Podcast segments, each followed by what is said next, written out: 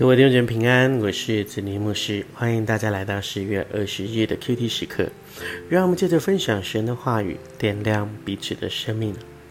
很抱歉，昨天我没有呃上传这个灵修的分享，是因为啊我人在普里营地参加整个竞选的联合的呃春季同工会，并且呃我有一场聚会的分享，所以没有太多时间可以呃。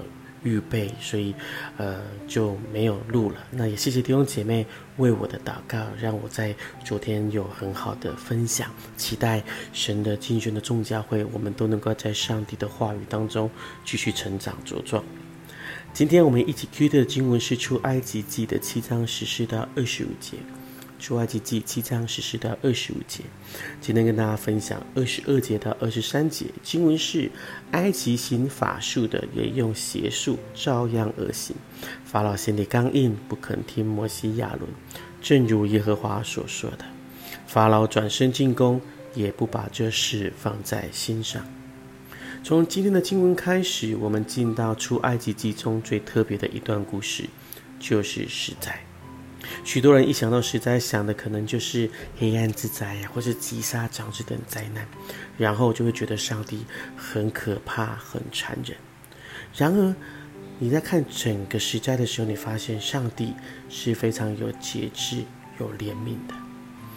上帝并不是一开始就下重手，神乃是一步一步的彰显他的公义。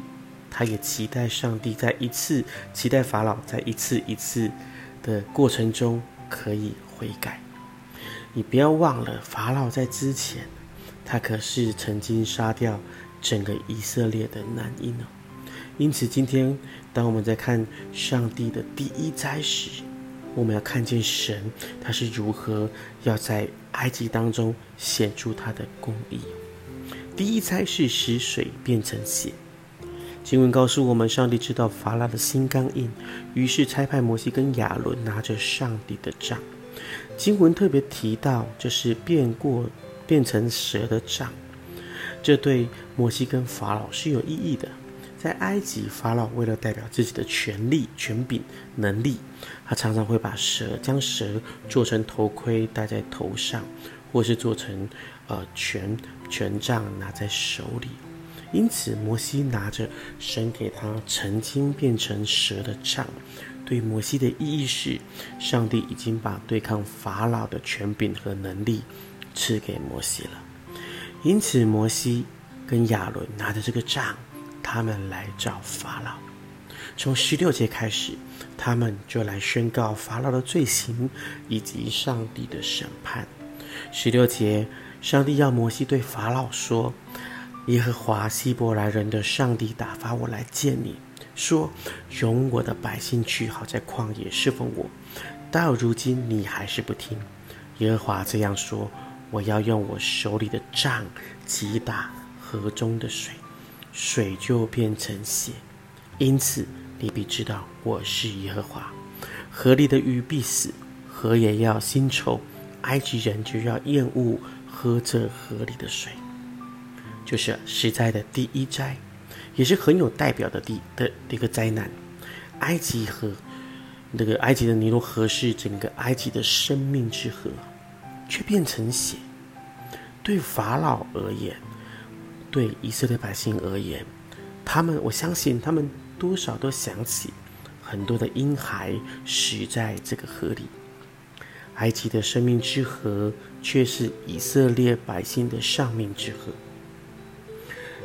然而，法老王的回应却是找了埃及的术士，照样恶行。法老心想着：这有什么难的？我们也会啊！你们的上帝没什么了不起的。